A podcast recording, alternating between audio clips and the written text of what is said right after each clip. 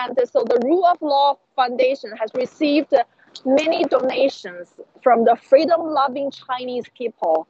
And they share the universal value with everybody, with the Korean people, with the Japanese, the Americans, the Polish, because after all, we are one human race and we're all opposing communism.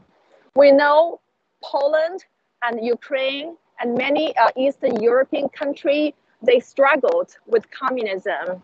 And in the 1989 uh, uh, and in the early 90s, the Eastern Bloc has successfully set themselves free from communism.